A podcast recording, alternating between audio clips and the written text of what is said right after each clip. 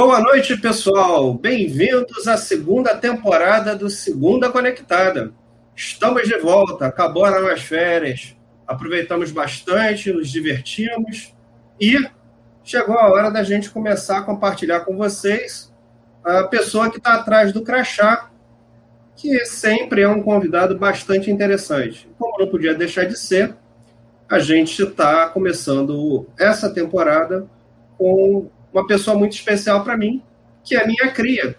É a Amanda, que é minha filha, e ela é formada em Direito. Então, Amanda, em primeiro lugar, boa noite, bem-vinda ao programa, seja bem-vinda ao nosso público.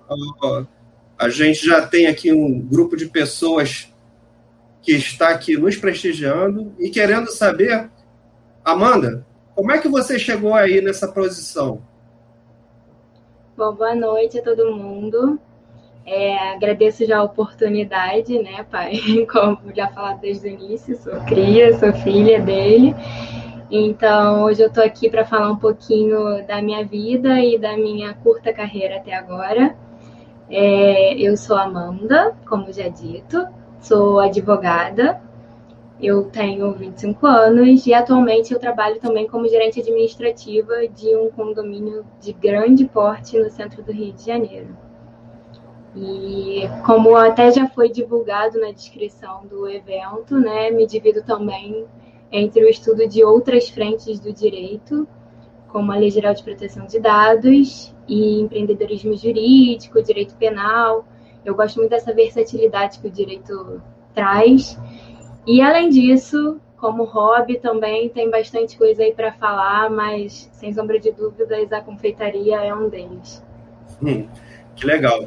Então vamos falar um pouquinho, Amanda, do que que fez com que você fosse parar na carreira de direito, dentre tantas as possibilidades aí de, de, de formação, né? A gente vê tanta gente aí que busca outros tipos de profissão. O que que fez com que você fosse para o lado do direito? Foi alguma influência? Foi alguém que você viu e se identificou? Como é que foi que você buscou essa formação? O que, que te fez levar por essa formação? É, na verdade, a história é longa, mas resumidamente, é, eu sempre fui apaixonada pela relação com as pessoas e com as palavras também. Sempre fui de ler e estudar muito desde pequena. E isso não é novidade para quem me conhece, mas para quem está chegando agora, já situando. Né, essa é a Amanda. Então, é, eu, quando estava no ensino médio, pensava muito na carreira de jornalismo, que é uma área que eu gostava muito. Mas aí vieram diversas coisas, como, por exemplo, a baixa remuneração da carreira, era uma profissão que era extremamente concorrida e estava começando a ser desnecessário a exigência de ter um curso superior em jornalismo. Então, eu comecei a pensar em outras áreas e acabei que sempre tive um contato mais próximo com o direito, em razão da minha mãe ser bacharel em direito. E engraçado como a gente paga a língua, né? Porque eu pequena frequentava a faculdade com ela e via estudando de madrugada e eu falava de jeito nenhum que eu vou fazer isso, não tem condições. Mas eu, com a maturidade, percebi que o direito tinha diversas frentes, assim, é, diversas áreas diferentes e possibilidades diferentes, é o que eu gosto. Eu detesto monotonia, eu sou uma pessoa que enjoo, não consigo comer a mesma comida dois dias. Então, imagina fazer a mesma coisa para o resto da vida. E é por isso que eu procurei o direito com a possibilidade de carreiras públicas ou indo até para a parte privada e a diversidade que ele me dava né, de opções. Então, foi assim que eu vim parar nessa área. Entendi. Amanda, é, e assim, a gente sabe que até se formar, né, até a pessoa que faz direito, conseguir uma posição dentro do mercado de trabalho, é, tem uma série de passos que essa pessoa precisa cumprir, né? Ela precisa ganhar experiência, ela precisa ser reconhecida pelo mercado, enfim. É, conta um pouquinho para gente como é que foi durante o período da sua formação. Como é que você foi é, se aproximando um pouco mais dessa, dessa profissão e entendendo se era esse realmente o seu caminho? É, desde que eu comecei a faculdade, eu sempre tive, na verdade, desde pequena, eu sempre tive o objetivo de ser independente. Isso foi uma coisa que tanto você quanto minha mãe me ensinaram muito, que era não depender de ninguém. Então, sem sombra de dúvidas que a independência, hoje em dia, ela vem sim com um reconhecimento no mercado de trabalho, que está cada vez mais acirrado, e essa pandemia veio aí para provar isso ainda mais. Então, é, o que, que aconteceu? Logo que eu entrei na faculdade, eu já comecei a procurar estágio. E no segundo período da faculdade, eu fiz uma entrevista, passei fui chamada para o Tribunal de Justiça. Na época ainda se faziam entrevistas, tinha que fazer todo um discurso, umas provinhas, enfim. E eu fui chamada para o tribunal. Lá eu iniciei meu estágio na central de arquivamento. Eu fiquei por uns 10 dias e acabei me destacando lá, enfim, me chamaram para ir para uma vara civil, que quem é da área sabe que é uma rotina super puxada. Eu tinha cerca de um mês na vara civil, no cartório, né, que todo estagiário entra normalmente cartório, depois aqui vai para gabinete, se for o caso, porque gabinete só tem uma vaga de estagiário, enquanto cartório costuma ter cinco, seis estagiários. E com um mês de estágio lá, me chamaram para ir para o gabinete e do gabinete eu fui ser conciliadora, e aí já contato direto, de fato, com o público.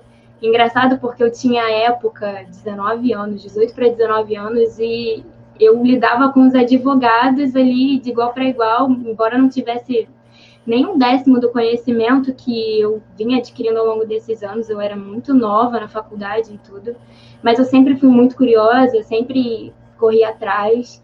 E me lembro até de uma das primeiras aulas de introdução ao estudo do direito, que é uma das matérias assim, do primeiro período, que a professora pergunta a idade de todo mundo da turma. Eu era mais nova em dois anos do resto, e assim, ah, o que, que vocês estão lendo? E as pessoas liam Marley e eu, etc. E eu estava lendo Miguel Reale, que é um cara que fala assim, uma linguagem super rebuscada.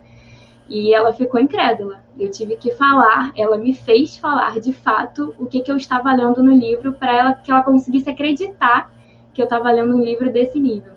Então eu sempre corri muito atrás disso, porque eu sempre soube que eu não ia querer que os outros fizessem por mim, por mais que eu tivesse até como solicitar auxílio, minha mãe trabalhando lá dentro e tudo, eu nunca quis isso, eu sempre quis andar com as minhas pernas então, desde o início eu fiz estágio, fui ser conciliadora, não ganhava nada para isso. É, sempre corri muito atrás, estudei, me dediquei. E, embora estagiária, eu nunca me limitava ao trabalho do estagiário. Quem me conhece sabe que eu ficava, às vezes, 12 horas trabalhando lá num dia. Sempre foi a minha realidade, tentar correr atrás, mas não para provar para os outros, mas para uma realização pessoal minha de cada vez ter mais conhecimento, cada vez tentar ser melhor naquilo que eu escolhi fazer. Então, é, foi assim que meu caminho começou a ser trilhado.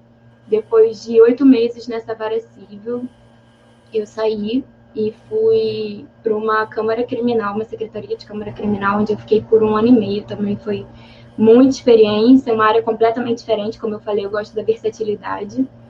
E me encontrei muito nessa área criminal. Todo mundo falava, você é louca, mulher na área criminal. Mas foi uma coisa que eu gostei muito.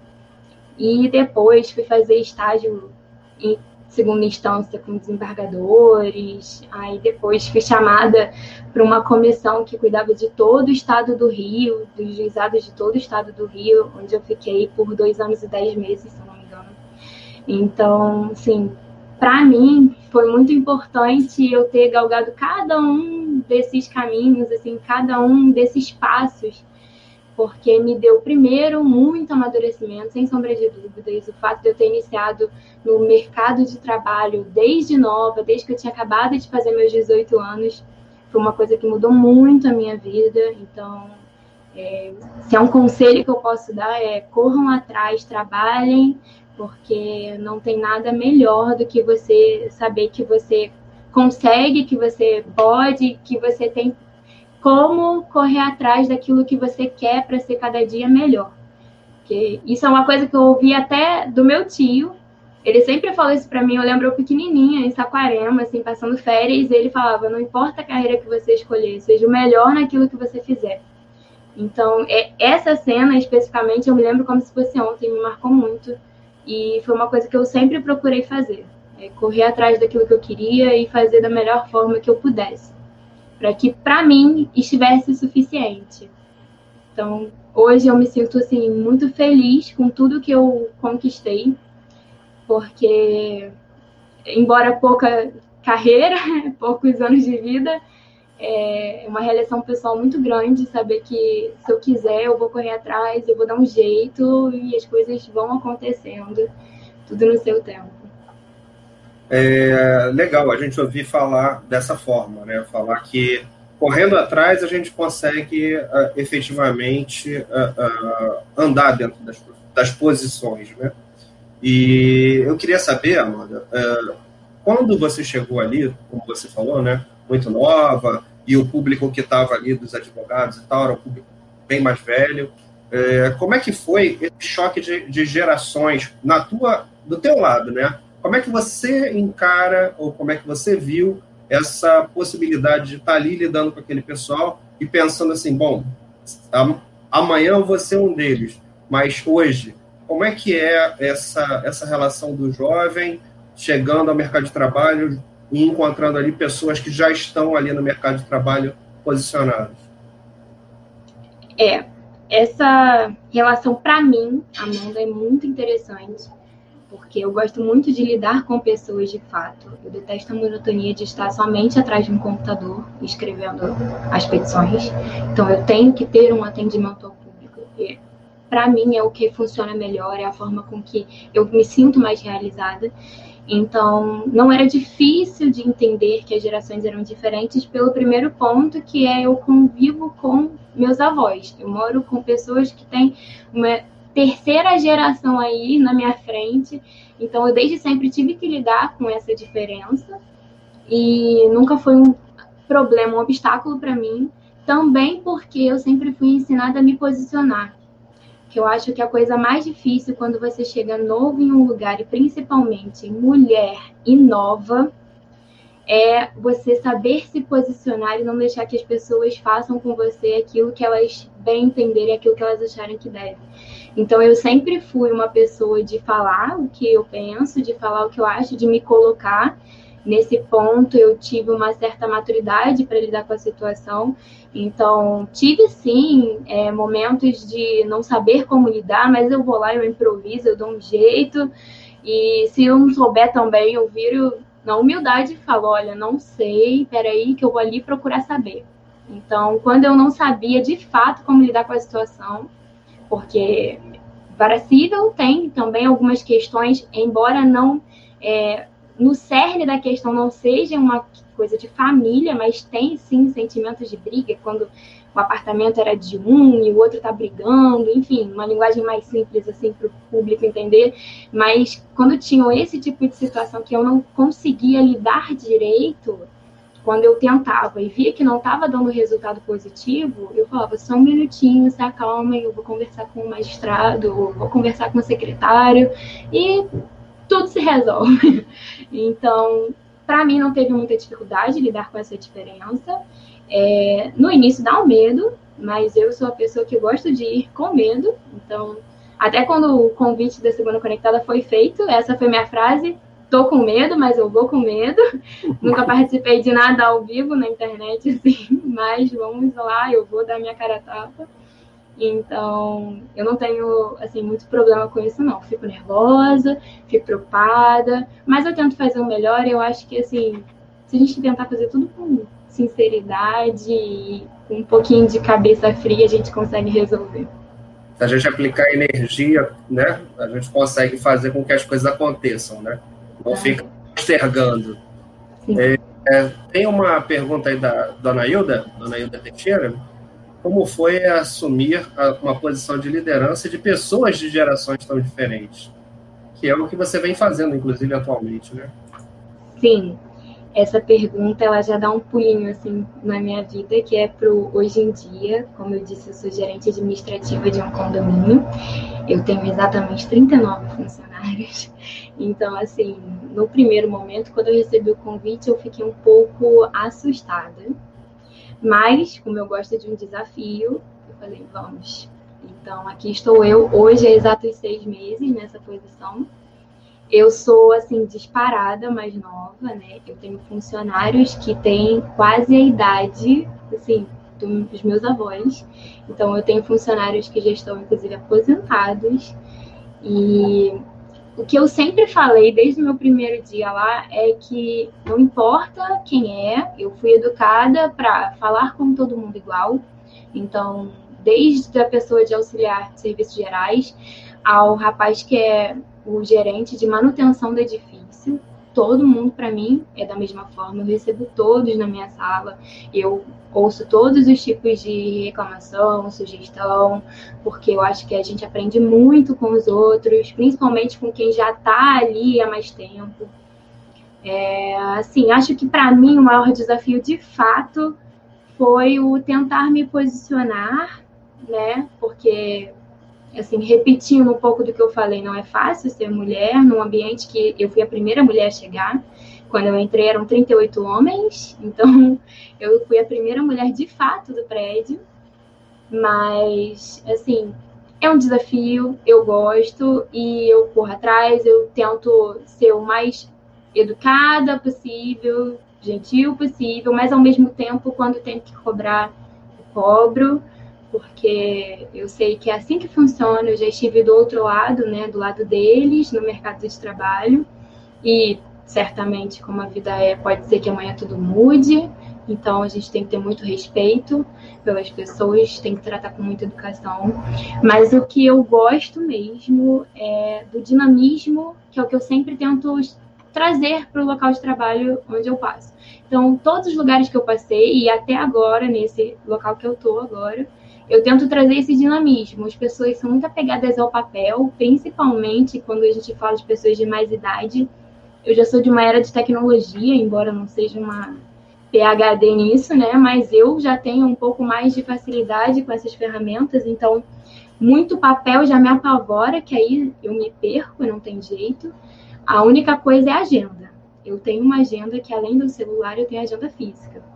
Então, a agenda eu uso. Eu ando com ela para cima e para baixo do prédio, porque qualquer coisa que aconteça eu tenho que anotar ali. Como são muitos assuntos, é, eu trato de tudo no prédio, então desde o cano que estoura, ao condômino que vem fazer uma sugestão, a parte de incêndio, a compra de material de limpeza, tudo é comigo, o pagamento de funcionário. Então, assim, eu tenho que andar com a agenda porque é meio que assim, minha memória, sabe? Minha, minha memória é. auxiliar, né? Memória auxiliar. É.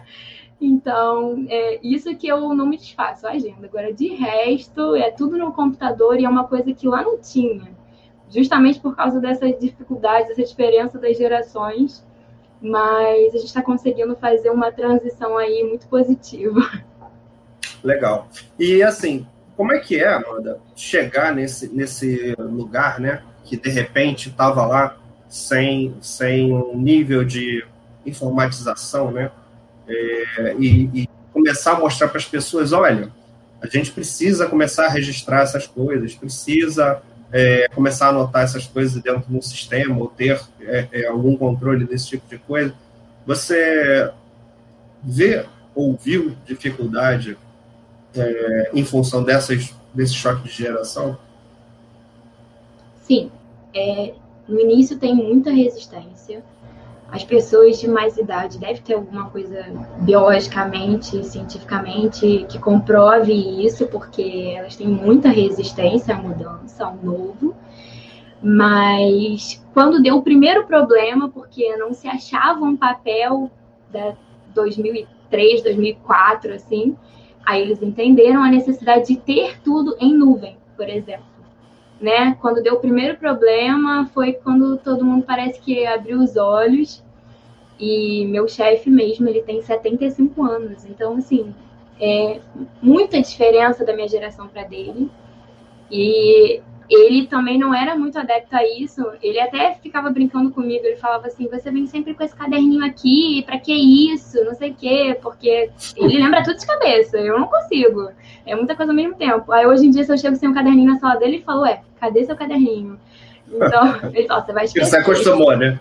É, então, assim, é, porque ao mesmo tempo que eu passo ali para agenda, eu já jogo na agenda virtual, a gente trabalha com alguns sistemas lá na sala e tenta dar o máximo de dinamismo e digitalizar tudo possível. Então, agora eu estou naquela fase, depois de me acostumar, me adaptar à rotina do trabalho, conseguir fazer a máquina girar mais tranquilamente, porque no começo é uma coisa muito nova, então a gente precisa é, se ambientar, né, as pessoas ao trabalho, enfim. Agora que as coisas estão acalmando lá, eu estou digitalizando tudo que eu vejo pela frente, tentando criar o máximo de arquivos em nuvem possível, porque ninguém é eterno e eu sempre ouvi que ninguém é insubstituível e não é mesmo. Então a gente tem que tentar deixar o máximo de informações possíveis para os próximos que verão e evitar qualquer tipo de problema, trabalhar com a transparência. Então, a gente tem os condôminos, por exemplo, fica tudo lá na internet, eles entram com o CPF, eles conseguem acessar todos os balancetes, tudo direitinho. Eu acho que isso traz segurança para as duas partes, tanto para a gente quanto para eles. Então, eu só vejo, assim, pontos favoráveis. Né? Excelente. Agora, deixa eu te perguntar, com relação a, a, a, esse, esse movimento né, que você fez ao chegar nessa administração, é, você acha que esse tipo de controle, esse tipo de sistema que você resolveu é, partir para começar a criar, isso tem a ver com o fato de você já ter passado em outras áreas é, do direito, dentro lá dos gabinetes e tal, onde você tinha esse tipo de ferramenta e tinha usava esse tipo de controle? Você acha que estar hoje é, fazendo isso tem a ver com o fato de você ter passado por isso na sua carreira? Olha, eu acho que assim, boa parte sim. Né? Boa parte sim, porque eu gosto assim de papel só em livro. Livro de leitura mesmo, porque de resto eu não gosto muito de papel, não.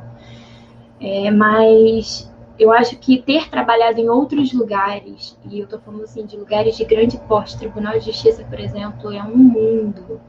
São vários setores, e os setores precisam de se comunicar de alguma forma. Então precisa ter um sistema, você precisa utilizar o e-mail.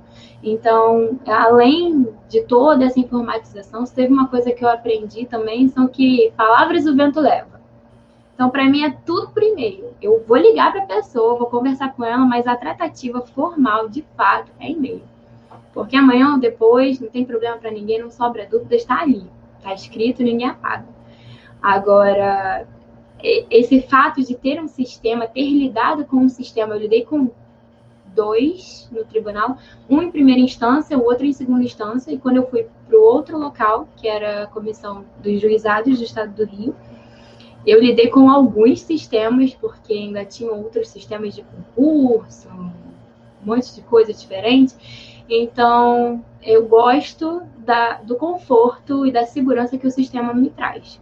Claro, o sistema é falho, todos nós somos. Imagina um sistema que é criado por humanos. Então, mas ele me traz mais conforto do que uma pilha de papel em cima da minha mesa ou guardada num arquivo eu me sinto mais segura nesse aspecto. Então, eu acho que sim, me trouxe. É, eu trouxe essa bagagem, na verdade, dos outros lugares por onde eu passei.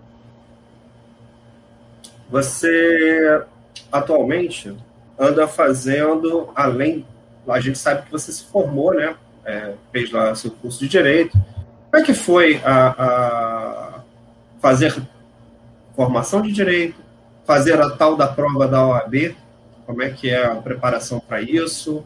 É legal a gente falar aqui também, né? Porque eventualmente vai ter gente aqui que é do direito, que está vendo a gente e que quer saber, ah, você fez a prova da OAB quantas vezes? Como é que foi sua preparação? Como é que foi esse desafio aí do início da, do start da carreira de direito?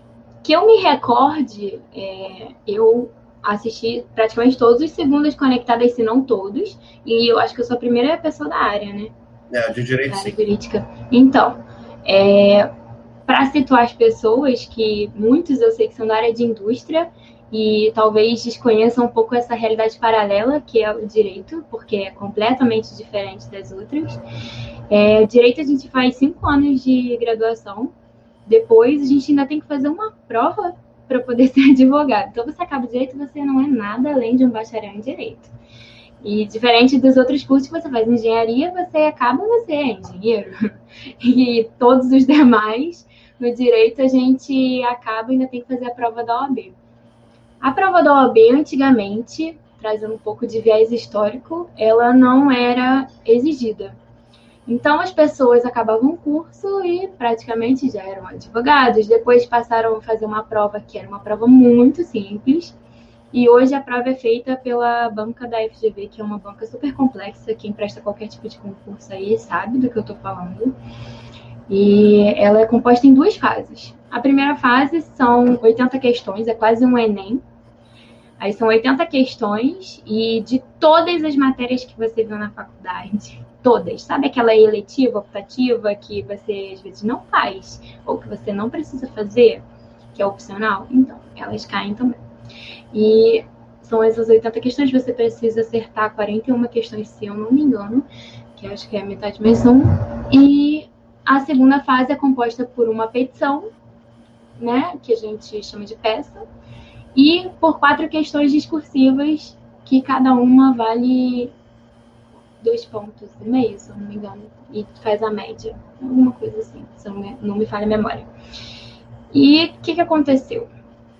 eu, desde que eu entrei na faculdade, eu falei, não quero advogar, quero carreira pública. Só que é, não tem como você fazer uma faculdade de direito e você não fazer a prova da OAB, né? Então eu falei, já que eu tenho que fazer a prova da OAB, eu vou dar meu melhor. Porque eu não queria ter que fazer isso de novo. Eu fico extremamente nervosa com provas, ainda mais de concursos, vestibulares e afins.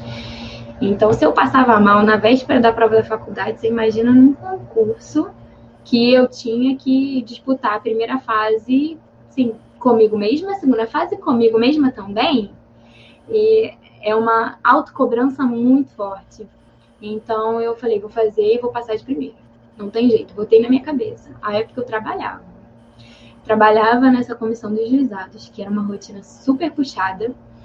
E eu também fazia outros cursos porque eu não consigo ficar parada só trabalhando, eu tenho que trabalhar, fazer curso, fazer faculdade, tudo junto. Então, eu já não estava mais na faculdade, tinha acabado a faculdade em dezembro, e eu fiz a prova do meio do ano de. Do ano, pass... do ano retrasado, é, estamos em 2021, de 2019. É que 2020 a gente mais ou menos não sabe. É, não, não viveu, é uma coisa esquisita. Então Aí faz essa confusão na nossa cabeça. É, é. Exatamente isso. Então estamos em 2021, já tem dois anos. É. E aí eu fui fazer a prova no meio do ano, fiz a primeira fase, passei. Aí quando chegou para a segunda fase, tem que escolher antes da primeira fase o que, que você vai fazer, né? E os meus amigos dizem que eu sou um pouco, nesse aspecto, né? Só nesse aspecto, um pouco anormal. Porque eu tinha muita dificuldade com direito público, em especial direito constitucional. Era uma matéria que não, não conseguia, eu tinha muita dificuldade, não me descia. Eu estudava para passar na prova, assim, porque eu tentava, tentava e não conseguia absorver. E eu fui escolher, falei, vou fazer direito constitucional para me obrigar a estudar e aprender direito constitucional. Porque eu já tinha trabalhado com civil, já tinha trabalhado com penal, e penal era meu amorzinho. Mas eu falei, não adianta, eu quero me desafiar. Eu vou fazer direito constitucional. Quando eu falei isso, para as pessoas que sabiam que eu tinha esse pavor incondicional, todo mundo falou: você é louca, você vai fazer. Todo mundo faz OAB naquilo que ama, você vai fazer OAB naquilo que você odeia. Eu falei: vou, porque agora eu vou aprender, eu vou ter que dar um jeito de aprender. E aí eu fui, escolhi fazer direito constitucional, fiz curso, tanto na primeira quanto na segunda fase, né?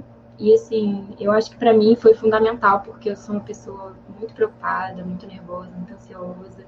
Então, para mim fez muita diferença, porque eu tinha um guia ali, tudo que eu tinha que estudar todos os dias, eu estudava todos os dias. E meu pai sabe disso, porque vários finais de semana eu simplesmente não aparecia nem no celular.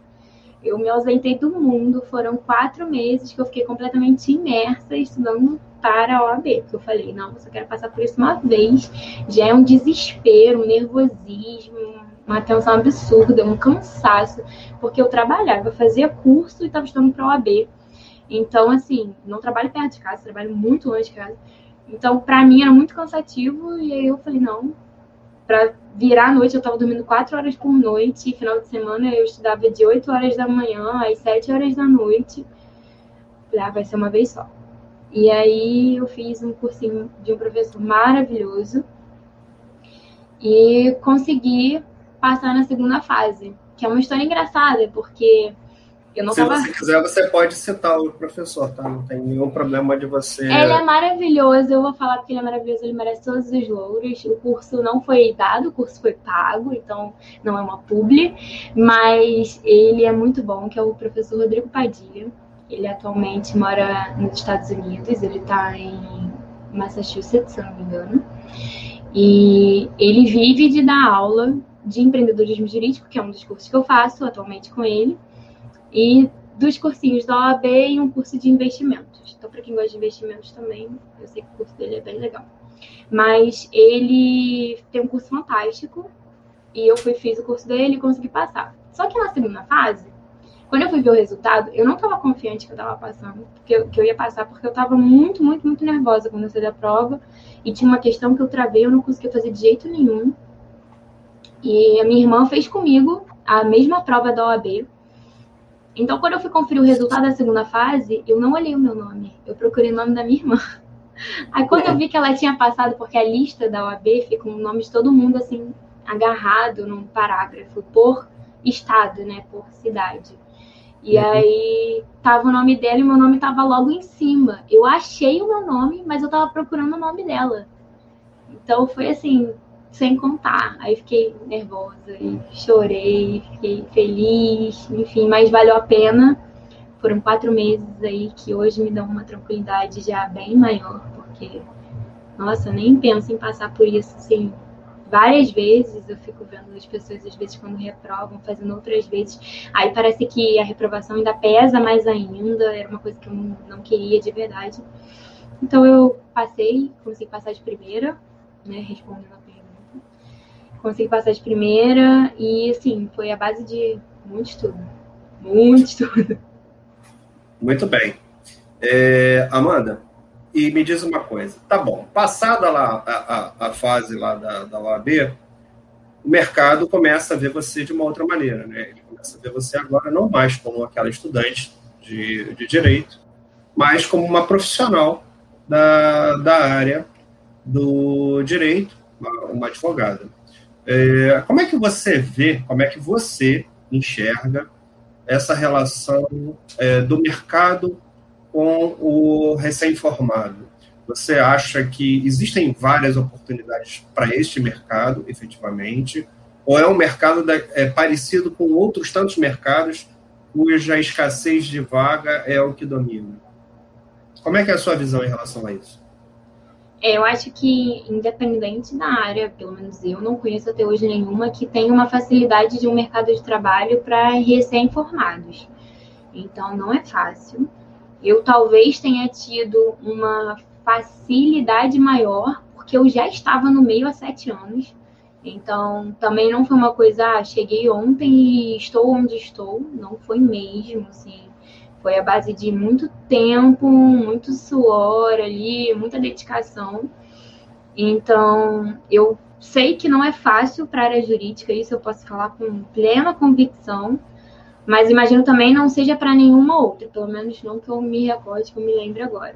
Mas eu acho que assim, a gente. Eu estava até conversando isso lá no trabalho essa semana, que que, que acontece? Quando você não tem experiência e você vai botando os currículos nos lugares, a primeira exigência é você ter experiência. Só que como é que você começa só a exigir profissional com experiência e você não fornece experiência, a opção da pessoa ter a experiência primeiro. Então, isso é uma coisa que para mim não faz o menor sentido. Até porque aquela pessoa que está chegando agora, ela quer se colocar no mercado de trabalho. Então, o que ela mais vai ter é força de vontade para correr atrás. É disposição, não importa se você vai receber a hora extra, se vai ter folga, se não vai ter, se o trabalho vai ser quatro horas, seis horas, dez horas por dia. A pessoa que está chegando no mercado de trabalho é a pessoa que vai estar tá ali, ó, com sangue nos olhos, porque ela quer a oportunidade dela. Então, assim, eu, graças a Deus, não passei tanto por isso porque eu já tinha algum nome ali no meio, né? Eu já tinha um, uma rede de network muito boa pelo tempo que eu fiquei dentro do tribunal, pelos lugares que eu fui passando, eu nunca fiquei em um lugar só, então isso também me deu, assim, conhecimento de vários lugares diferentes. E, mas eu acho ao mesmo tempo que sim, é muito difícil, muito difícil. Ainda mais se a pessoa nunca fez estágio. É assim, não vou dizer impossível, mas é no dia de hoje, na pandemia, é quase impossível que a pessoa consiga se posicionar bem no mercado de trabalho. Porque chegando novo, né? Porque você precisa ter tido algum tipo de experiência no mínimo, eles não exigem menos do que isso. Até, por exemplo, inglês era uma coisa que não era exigida para bacharéis em direito. Hoje é difícil você achar uma vaga que as pessoas não exigem um mínimo de inglês que seja, ou um pacote office, né? Pacote office é uma coisa assim básica e você pode olhar para o lado e você vai ver que muita gente não sabe mexer sequer no Word, que está no Excel.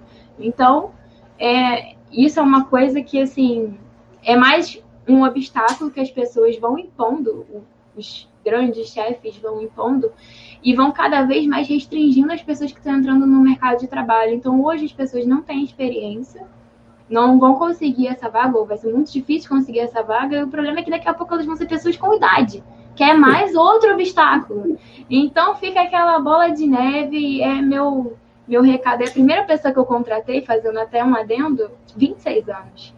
Então, é um, um, meu recado aí para quem estiver me ouvindo for chefe, contratem pessoas novas. As pessoas novas precisam adquirir experiência. Com certeza, total.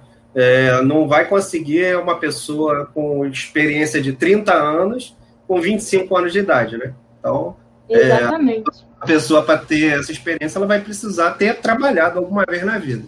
E, então, dá oportunidade realmente para quem está chegando no mercado. E, por outro lado, né? também lembrar que quem está lá com essa experiência toda ficou velho, né? Então é, faz parte do jogo, né? Ganhar experiência sem ganhar idade é difícil. Né?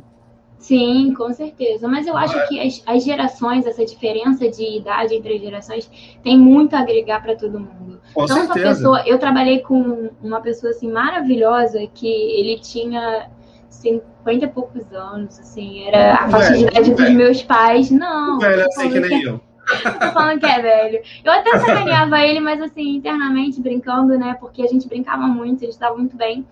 E essa troca de, de, de ideias mesmo, de dinamismo e tudo, e ao mesmo tempo de experiência, é fundamental. É uma coisa que eu adoro e eu me dou super bem com essa pessoa até hoje, mesmo já não estando trabalhando com ela há dois anos e meio, mais ou menos. Então, assim, eu acho que é uma coisa que faz total diferença, essa integração do jovem com a pessoa de mais idade, a pessoa sem experiência com a pessoa com mais experiência. Os dois lados têm a, a ganhar muito.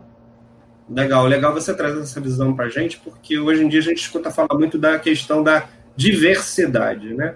E toda vez que se fala de diversidade, é, eu não sei se é um paradigma meu isso, ou se é um paradigma do mercado em si. A gente fala de diversidade, a primeira coisa que o pessoal é, pensa ou é na conotação racial ou é na conotação sexual. E é, o pessoal esquece que diversidade tem a ver também com os diversos, as diversas faixas de idade, né? E não com gênero ou com raça, nem credo, né? Mas é legal trazer essa visão para a gente. Tem uma outra perguntinha aí para você, que é, além de trabalhar e estudar, o que mais você gosta de fazer na vida? Essa é boa, hein? O que mais gosta de fazer na vida, dormir não vale, tá?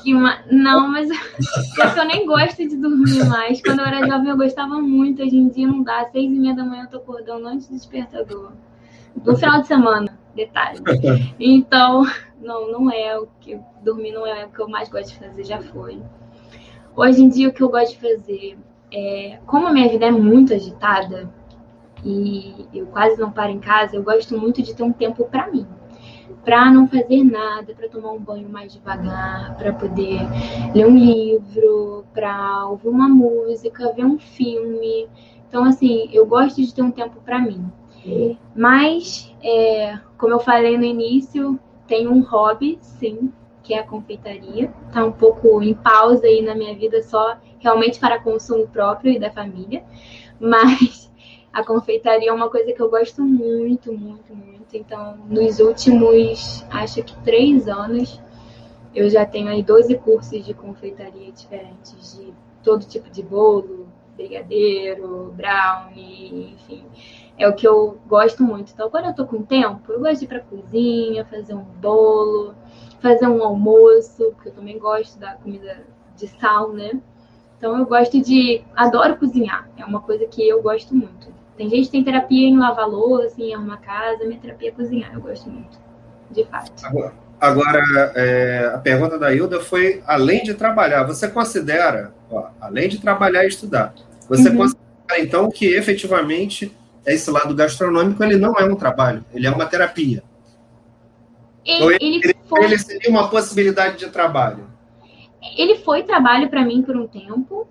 É, eu tive a marca Tenho Doce Dica, que eu produzi, sim, brownies para vender no dia a dia, bolos de pote, bolos por encomenda de aniversário, docinhos por encomenda de aniversário, mini brownies, enfim. Foi um trabalho. Hoje, infelizmente, eu não tenho tempo para que isso seja um trabalho. Então, hoje, para mim, é um hobby. Mas eu nunca digo nunca, porque eu sou uma pessoa que eu enjoo, eu canso, eu tenho essa coisa da versatilidade em mim. Então, eu não sei o que, que a Amanda de amanhã vai querer comer. Imagina fazer de trabalho. Então, eu não digo que não, porque como eu me especializo, gosto dessa área, porque eu também sou uma pessoa extremamente curiosa de todas as áreas. Então, não sei se amanhã de repente vira um trabalho, né? Mas até o próprio trabalho, para mim, acaba sendo uma espécie de terapia, porque eu tô ali lidando com as coisas que vão acontecendo ao longo do dia, cada dia é uma novidade. Hoje é foi um dia completamente diferente de sexta-feira, foi completamente diferente de quinta, e eu gosto dessas surpresas, então é, trabalhar e estudar, para mim, também é uma coisa que me dá muito prazer. Eu sou aquela pessoa que está trabalhando e está fazendo três cursos ao mesmo tempo e dois idiomas e tá estudando coisa de confeitaria. Eu sou, como meu cunhado diz, eu sou ou é mil ou é nada. Então, eu só uhum. funciono assim. Então, só fazendo tudo ao mesmo tempo. Amanda, tem uma, uma frase que ela é daquelas frases prontas, né? Que, que é assim, ah, ou é mais ou menos assim, né? É, se todas as profissões pagassem o mesmo salário, qual das duas você iria optar? Pela gastronomia ou pelo direito? Que pergunta difícil.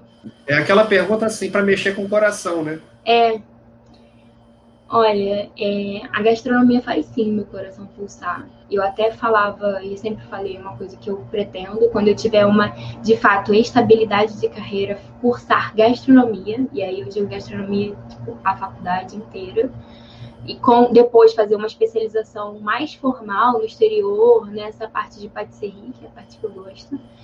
Mas é, hoje o direito e essa parte de gestão de pessoas e de trabalho é uma coisa que eu estou me encontrando muito. Então, eu não consigo responder essa pergunta hoje, porque eu estou... Deixa essa para Amanda de amanhã, né? É, Amanda do futuro responde essa.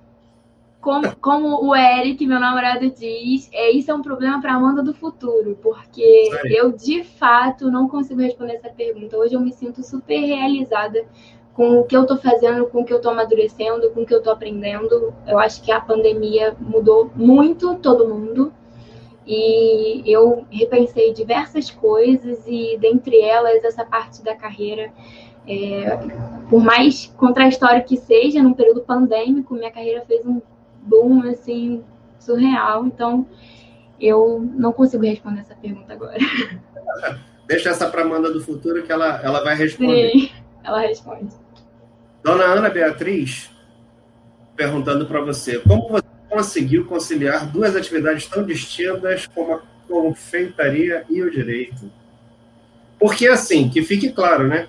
Você estava fazendo o trabalho de confeitaria enquanto ajudava ali a compor a renda da formação do direito, não era isso? Exatamente. Eu trabalhava num lugar que era assim um ambiente extremamente agradável. As pessoas eram maravilhosas, tanto que eu falo com praticamente todos eles até hoje com certa frequência. E o, o trabalho em si era super legal, eu lidava com pessoas, eu lidava com Deixa eu me lembrar agora a quantidade, mas acho que eram 250 juízes leigos. Então, assim, era muita gente, além dos juízes, dos secretários, dos chefes de cartório. Bota muita gente nisso, lugar que eu nunca tinha ouvido falar no Rio de Janeiro. Eu tinha que saber o que fazer lá. Então, é, para mim, tipo, era muita coisa para fazer e eu gostava muito, mas ao mesmo tempo era um trabalho que não me dava um retorno financeiro tão bom. E eu tendo que pagar meus cursinhos, porque eu só gosto de viver fazendo cursos diferentes. Então, eu tendo que pagar meus cursinhos, tendo que pagar minhas coisas. E você não me deixa mentir, mas nesse aspecto a gente sempre foi muito assim pra frente de se virar. Você nunca jogou fácil com a gente, sempre foi, não, vai lá, se vira, faz. A gente sempre correu atrás. Então, para complementar a renda, como era uma coisa que eu gostava, eu já vinha fazendo uns cursos de especialização. Desde pequena, sempre fui fazer um bolo aqui, uma coisa ali, um brigadeiro, um beijinho, todas as festas, os docinhos eram meus. Então, eu vi uma oportunidade de complementar a renda e fui fazendo os cursos, cada vez fui me apaixonando mais. Então, eu fui indo naquilo ali tudo junto ao mesmo tempo. Era estudo para OAB, era faculdade, é, faculdade não, era estudo para OAB, era trabalho, era curso, era trabalhando para Doce Dica, né, que é a minha marca de doces, então era tudo ao mesmo tempo. E como eu consigo conciliar duas coisas tão diferentes? Porque eu não consigo ficar fazendo a mesma coisa sempre. Então, quando eu cansava de uma coisa, eu ia lá, por exemplo, meus dias de folga, quando eu tinha folga, que eu tinha muito, muita hora extra, alguma coisa assim, eu ficava, tirava o dia, ficava o dia inteiro trabalhando em doces. Natal eu virava à noite fazendo as encomendas, Páscoa eu virava à noite fazendo as encomendas e ia trabalhar no dia seguinte também lá no tribunal. Então, é, é porque eu gosto. Eu acho que eu conseguia conciliar porque eu gosto. E tudo aquilo que eu gosto, eu não sei fazer pela metade, eu me dedico. Pode não ficar perfeito, mas vai ficar da melhor forma que eu puder fazer. Eu só consigo assim. Tem uma outra aí, ó, Dona Raquel Blanco, perguntando como foi trabalhar, fazer as matérias na faculdade e ainda escrever o TCC. É, não é fácil, né? A vida dos acadêmicos é, não é fácil. Mas, como eu falei que eu gosto de um desafio, né? Eu sempre vim da metade para frente da faculdade estudando a área de direito penal, que é uma área que eu gostei muito, super me encontrei, faço cursos até hoje nessa área. E é, gosto de um desafio. Eu fui fazer o TCC em Direito Civil, na parte de família. Então, o meu TCC, na verdade, uniu duas é, paixões minhas. A primeira, por essa versatilidade, né, de tentar buscar uma coisa nova. E a segunda é a minha paixão por animais. Eu sou extremamente apaixonada pelos cachorros, principalmente, que são os que eu tenho convivência. Gatos eu ainda não tenho, Raquel não fica chateada comigo. Mas um dia, quem sabe, terei. Então, pelos cachorros que eu tenho muita convivência, nasci com cachorros e todas as casas têm cachorro. Então, eu sou apaixonada. E eu pensei num tema em 2017 para 2018, que foi quando eu fui fazer o TCC eu pensei num tema que eu não via falar aqui no Brasil, que era o reconhecimento jurídico dos animais domésticos, né? Porque eu não dei um foco só no cachorro, eu abri um pouco mais o leque. E quando eu decidi, bati o martelo que eu ia fazer o tema, eu apresentei o tema e na semana seguinte teve o primeiro julgado aqui no Rio de Janeiro. Então foi super interessante isso para mim. Caraca, eu pensei em uma coisa que não tinha nada até agora e a partir de agora vai começar a ter. Então, também me deu muita bagagem para poder ir fazendo o TCC. Não foi fácil conciliar. Eu escrevia TCC, assim, às vezes de madrugada. Era aquele, aquela pasta que você salva TCC 1, TCC 2, TCC 3, TCC 4, que você vai editando a cada hora que você lembra de alguma coisa. Eu ia no ônibus para o trabalho, aí lembrava de alguma coisa, começava a escrever no celular. Era assim, porque como era uma coisa que não tinha aqui, um tema que não era muito debatido aqui no Brasil, eu tive que buscar é, inspiração em livros, artigos, em outros idiomas, como o espanhol e o inglês. Então, essa foi uma barreira muito grande para mim, porque era uma coisa que me tomava mais tempo ainda, né? A leitura no português, para quem está acostumado a ler, é uma leitura super dinâmica. Agora, a leitura no inglês e no espanhol, que não são duas línguas nativas, por mais que você fale, é uma leitura que leva mais tempo. E eu corri contra o tempo. E, então, assim, ao mesmo tempo que eu assisti algumas aulas que eram online na velocidade 2 para tentar dar tempo de fazer tudo. Eu escrevi TCC de madrugada e dava um jeito. Até que chegou um momento que eu falei, não tá saindo mais nada, eu vou parar. Porque chega um momento que eu, eu me conheço, eu sei que dali não sai mais nada. Eu parei. Aí depois de uma semana eu olhei pra cara do TCC de novo, aí, aí terminei meu TCC em um dia, assim. Eu precisava daquela pausa ali para respirar. Mas, mas, foi assim, uma loucura. Mas TCC é assim mesmo, né? Porque TCC é. a gente faz revisão 1, revisão 10, revisão 50, tem o agora... TCC versão final, TCC versão é, final 1. É, tem o agora vai. Não, agora já. Agora é o último. E, e é nessa desgraça. Mas é... Exatamente. Mas o maior desafio acho que foi ser muita coisa ao mesmo tempo e não ter tido uma orientadora, né? Eu fiz meu texto sozinha, não tive orientadora. Então, isso foi uma coisa que pesou bastante.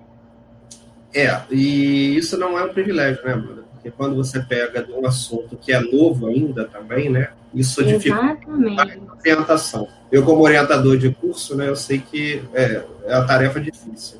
Exatamente. É, tem um comentário aqui do Vinícius, Vinícius Cruz. Será que você puxou é, para conseguir, ou melhor, será quem você puxou para conseguir fazer tantas coisas ao mesmo tempo? Conhece um cara assim? Eu acho que não sou eu, tá? Mas, lá. Por. O, a Cleide, dona Cleide, mandou um comentário aqui que é uma pergunta, na verdade, como você encara o pós-pandemia e o futuro do empreendedorismo no que diz respeito ao direito? Então, eu vou responder as duas perguntas. A primeira, pois é. Então, tem uma genética forte aqui, então é assim mesmo. Mas a segunda é empreendedorismo jurídico. Por que, que eu busquei isso? Era um novo, era uma coisa que eu não ouvia falar. E eu sempre ouvia falar, desde que eu, quando eu, eu resolvi cursar direito, é tem muita advogada aí que não faz nada. Tem muito advogado que vira vendedor, que vira não sei o quê, que vira não sei o que lá. E, de fato, se você parar para olhar, a minha numeração da carteira é altíssima. Então, isso quer dizer que o mercado bota muita gente para dentro, né? Muitos advogados para dentro. Mas tá, e quantos advogados são bem-sucedidos? pouquíssimos. Eu conheço pouquíssimos advogados que vivem somente da renda da advocacia. Então, isso foi uma coisa que me chamou a atenção. E aí eu falei, cara, eu vou procurar umas coisas novas. E esse professor que eu fiz a segunda fase da OAB, ele estava com esse curso, que eu achei super interessante. E nada mais é do que um curso que te faz mudar a sua visão. Quem, quem é coach sabe o seu mindset. Então, tipo, muda. E eu comecei a estudar, eu tenho 15 livros só desse curso, 15 livros dos títulos mais diferentes, um que eu tô lendo, inclusive, é desse tem a ver com o que é falado nesse curso, né?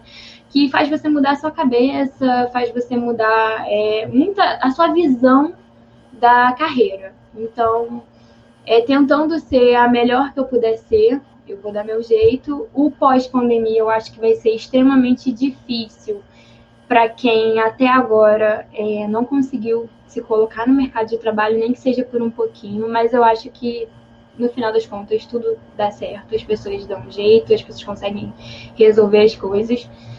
Eu acho que a pandemia ainda é uma realidade assim por bastante tempo aí. Eu acho que vai demorar bastante para acabar. Infelizmente, eu não tenho uma visão tão otimista assim de ah, esse ano vai estar todo mundo vacinado, vai estar todo mundo saindo e vai resolver tudo. Eu acho que não vai demorar um pouquinho.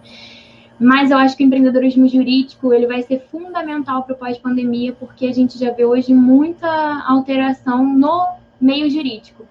Hoje o tribunal praticamente não funciona com funcionários lá, é basicamente todo mundo em home office. O home office é uma das principais coisas do empreendedorismo, que é você não precisa ter o seu escritório, você pode ter a sua mesinha, o seu computador e você vai dar o seu jeito. Então você começa a partir dali. E cada passo pequeno conta. Então, eu acho que o empreendedorismo jurídico, para mim, vai ser fundamental e para quem resolver seguir também, porque ele te faz ter uma outra visão das coisas, ele te faz, tipo, tirar leite de pedra, sabe? Tentar dar um jeito. E aí eu acho que vai ser super importante. Legal. É, deixa eu perguntar uma coisa, assim, na verdade eu, eu, eu quero fazer um questionamento, não quero só simplesmente perguntar. É, a gente sabe que o mercado de trabalho ele está escasso por conta do, da pandemia e da dificuldade em si de, da, da, questão da experiência que a gente estava falando ali, né? Do, da chegada do jovem no mercado de trabalho, da experiência que é requerida. A gente sabe que todo mundo precisa trabalhar, precisa ganhar dinheiro. Uh, uma coisa que eu falava para os meus alunos, principalmente, né, que são lá da, da área de engenharia, é assim, cara, você está com dificuldade é, de, de conseguir comprovar experiência, vai fazer um trabalho voluntário. Como é que você acha, é, ou melhor, o que, que você acha dessa visão de fazer um trabalho voluntário, principalmente uh, dentro da área de direito?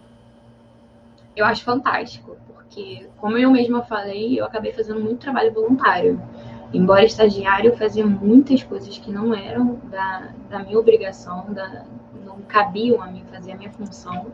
Eu fui conciliadora, que você não ganha um real para ser conciliadora, e por oito meses. Então, assim, é, não foi nada, ah, eu fui um dia como é que era. Não, eu fiquei ali um tempo, fui vendo as situações, vendo como as coisas aconteciam. Mas eu sempre falei isso para as pessoas. Olha, se você tem uma condição financeira boa, você não precisa de um estágio, porque as pessoas acham que precisam de estágio somente para pagar a faculdade. Então, se você tem uma condição financeira boa e não precisa de um estágio, faz um estágio voluntário. A Defensoria Pública, para quem é da área do direito, é excelente para isso. Eles, pelo menos, sempre aceitavam os estagiários voluntários.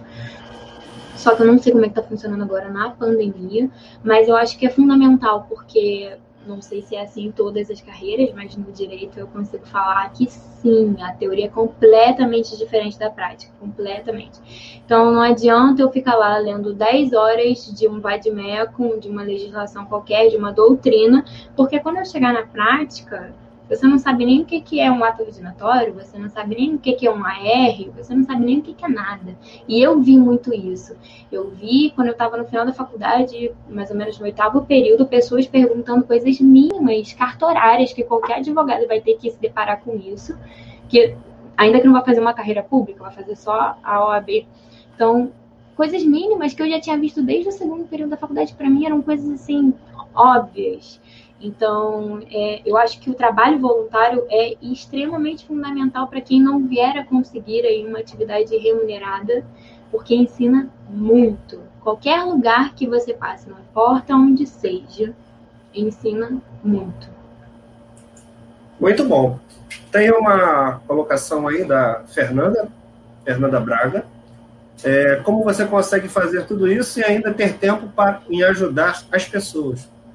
Você anda ajudando muita gente ultimamente, Amanda? É, mais ou menos.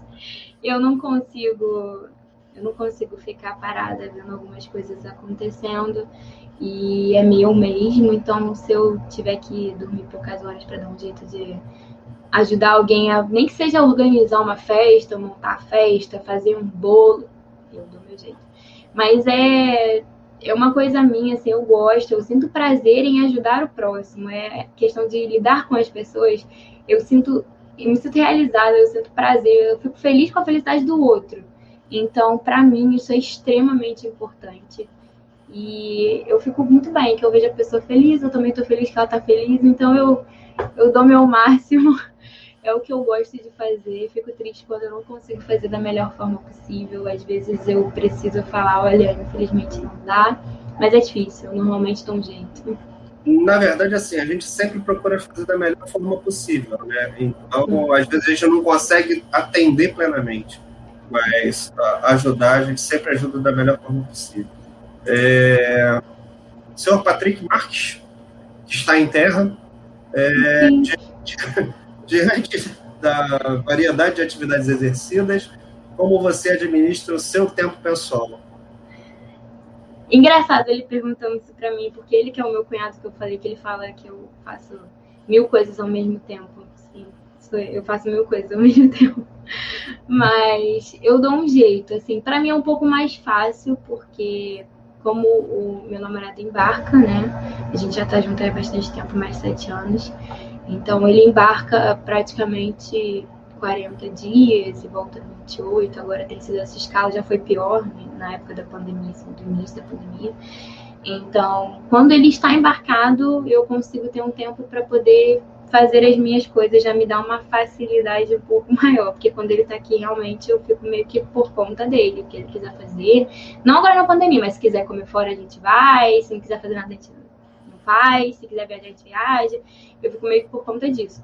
Mas no dia a dia, de um modo geral, eu gosto muito de ler, então eu tenho aquelas assinaturas de Kindle, leve, etc. Eu vivo lendo alguma coisa, tenho muitos livros, muitos livros, assim, minha estante já não cabe mais nada. E gosto de ler, de conversar, adoro conversar, né? Como vocês estão vendo, eu falo bastante. Nada, eu... isso. A gente nem notou. Se você não tivesse falado, eu nem ia chamar atenção. Meu Deus, já tem uma hora. pois é. é. Então, conta para mim, já que você está falando de livro, dá algumas dicas assim. Olha, estudante de direito deveria ler. Entendi. Então, o estudante de direito, primeira coisa, ele deve ler pelo menos um livro de cada matéria, pelo menos, porque a visão da faculdade acaba sendo muito rasa. É difícil você ter um professor que vai te passar pelo menos assim algo perto do que você vai encontrar nas provas de concurso. E eu não estou falando nem da vida profissional, estou falando do primeiro passo, que é a prova de concurso. Que independente da carreira que vai seguir, advogado vai ter que fazer. Então, um livro de cada matéria, assim, nem que sejam assuntos que são discutidos, porque no direito a gente não tem unanimidade, é muito difícil, então tem muita divergência de várias a correntes tem, diferentes. A gente tem isso na engenharia também, tá? Não é privilégio de você. É, não. Assim, divergência, a gente tem várias. Tirando a matemática, que, bom, se bem que matemática também tem, também tem jeito de achar 2 mais 2 dá 18, coisas assim estranhas. É, então, pois é. Mas eu acho que, assim, um livro de cada matéria, eu particularmente sou muito fã do Rodrigo Padilha em Constitucional, então quem for seguir a área de Constitucional, eu acho que é um cara que vale super a pena ler. E deixa eu pensar um que mais. É, para direito, sim. Para vida, eu diria primeiro, leia um livro que você goste. Eu acho extremamente importante o hábito da leitura. Então, é uma coisa que eu sempre tive e não consigo abrir mão. Às vezes, até acho que foi esse final de semana, alguém, não me lembro quem foi, virou o celular rápido assim para eu ler alguma coisa. Eu, ah, tá. E ela, cara, você já leu? Eu fiquei, mas assim, porque a leitura fica muito dinâmica.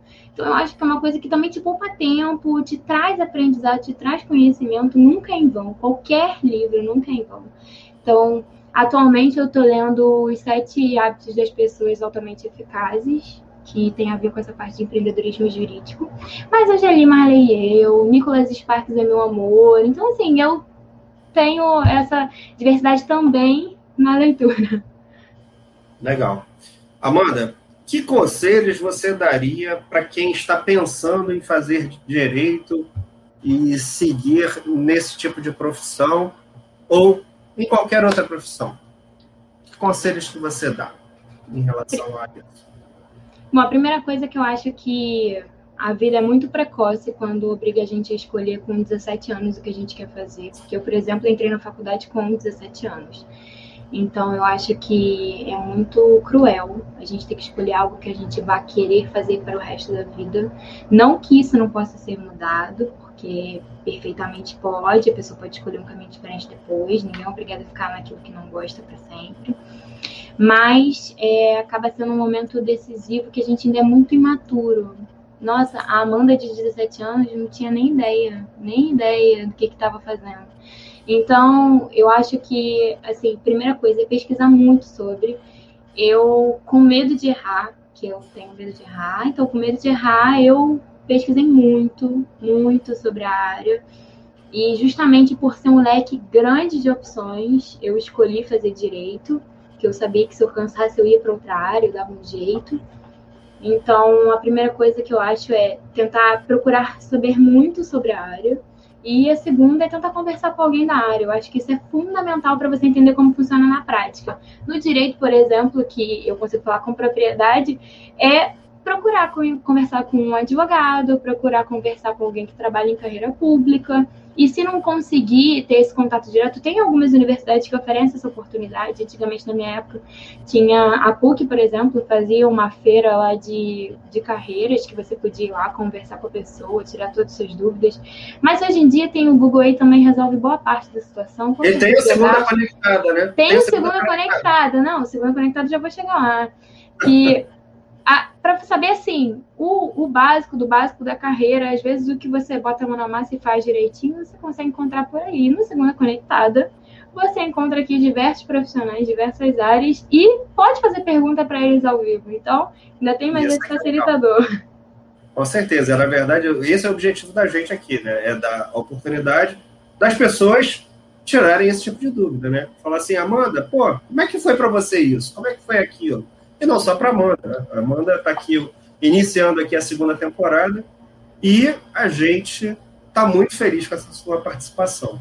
Amanda, é, qual é o seu lema de vida? Meu lema de vida. Aquela coisa que, ó, aquela coisa que, que faz com que você acorde e siga em frente. Então, meu lema de vida ele mistura um pouco de cada coisa que eu falei aqui hoje, das muitas coisas que eu falei, que é tentar fazer o melhor naquilo que eu puder. Eu vou dar meu jeito, eu vou ser o melhor, mas não só para mim, para os outros. Eu tenho muito isso de servir as pessoas, então é uma coisa que para mim é extremamente importante. Se eu acordo todo dia, é feliz porque eu consigo estar num lugar que eu tenho a possibilidade de ter 39 pessoas empregadas, botando comida para dentro de casa é, podendo dar no final de ano, como a gente deu agora, é, além de cesta de Natal, dar um eletroportátil para cada um. Então, são coisas que o ferro de passar, às vezes, é muito simples para muita gente, mas para eles, tem gente que não tem dentro de casa. Então, eu sei como a vida é difícil. Se eu puder tentar levar um pouquinho disso para cada um, eu já fico extremamente feliz. Essa questão, acho que de servir ao outro e dar meu melhor, sem sombra de dúvidas, é, é o que eu tento fazer todos os dias da minha vida.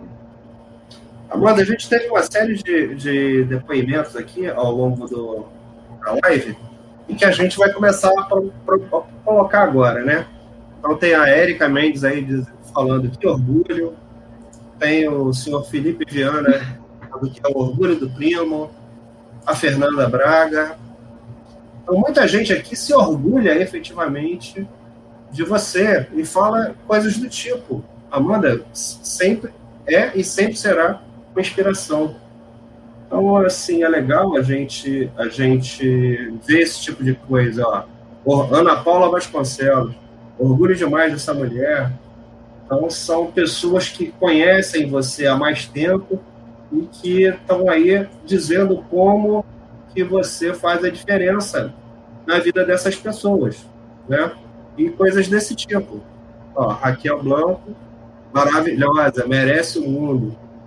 Uh, Hilda falando, parabéns, Amanda. O nível de energia que você coloca em tudo, o seu sucesso profissional estará garantido.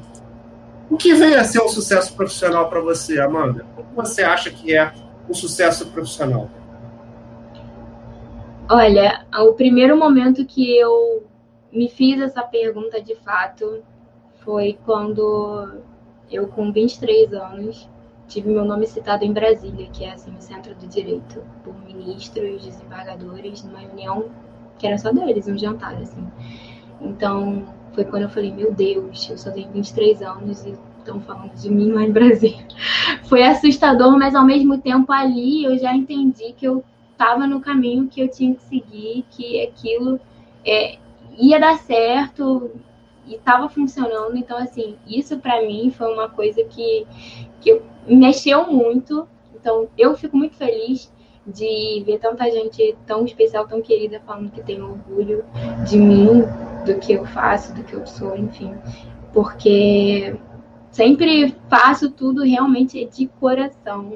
O melhor elogio que eu recebi na minha vida foi falar que eu tenho um coração gigante. Isso foi uma coisa assim independente de trabalho, de qualquer coisa, porque é tentar fazer o bem para o outro. Então, meu sucesso profissional para mim é se eu puder fazer o bem para alguma outra pessoa, ainda que não seja na posição de gerente administrativo do condomínio, ainda que não seja, é, por exemplo, advogando e auxiliando um cliente a conseguir o que ele tem direito, o que é dele e tudo mais, seja fazendo um bolo para a pessoa comer e ficar feliz. Então, para mim, o sucesso profissional é isso, eu me sentir realizada com a realização do outro. Sensacional.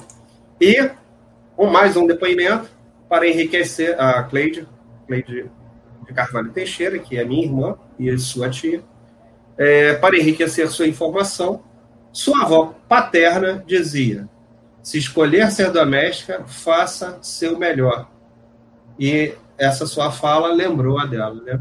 Então, é, é essas coisas vêm do nosso DNA, né?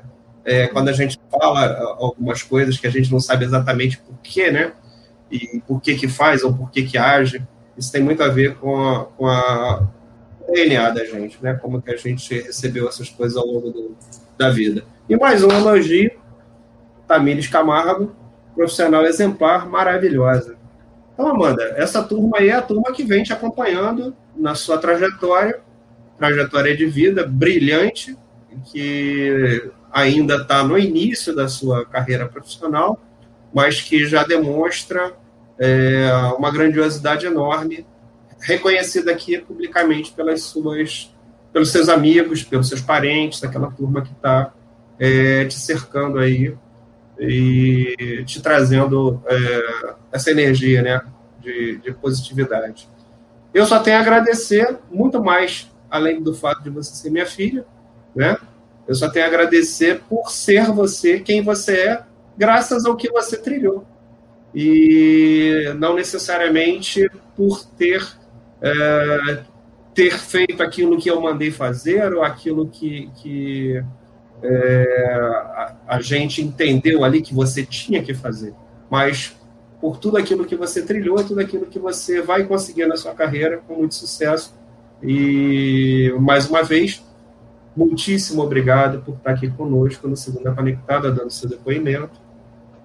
A gente agradece de coração. Quer deixar recado para alguém? para alguém. Olha, é, depois de ouvir tantos elogios, eu não poderia deixar de passá-los aos que me criaram. Então, meu pai e minha mãe, em primeiro lugar, e meus irmãos, né, que não somos poucos, somos quatro no total, então eu tenho mais três aí. E é, a gente aprende convivendo e com toda a experiência que os nossos pais nos trazem. Eu também tive convívios com os tios, convívios com os meus avós diário, então acho que essa troca, como eu falei várias vezes, eu vou sempre repetir, é extremamente importante. E assim, eu só tenho a agradecer, porque acho que se eu sou quem eu sou hoje, muito se devem a vocês. Então, muito obrigada também pela oportunidade do, do canal. Muito obrigada por todos os ensinamentos de vida, todos vocês. E é isso. Obrigado. Tô, nós é tô assustada, eu achei que eu fosse ficar aqui, ó, nervosa, e passou uma hora eu nem senti. então, então, olha só. É... Dá uma olhadinha aí no, no, no depoimento do Rodrigo, Rodrigo Pinto, presente sempre aqui no canal. Inclusive, tem a entrevista dele, para quem tiver curiosidade. É, pela visão tão madura, apesar de ser tão jovens. É... Obrigada, Rodrigo. Obrigada. É, gente, a gente vai ficando por aqui. Foi um prazer enorme voltar à Segunda Conectada, voltar essa energia aqui toda segunda-feira, a gente bater aquele papo, trazer uma pessoa especial aqui para conversar com a gente, mostrar um pouco da carreira dela, falar um pouco da profissão, dos desafios de chegar ali.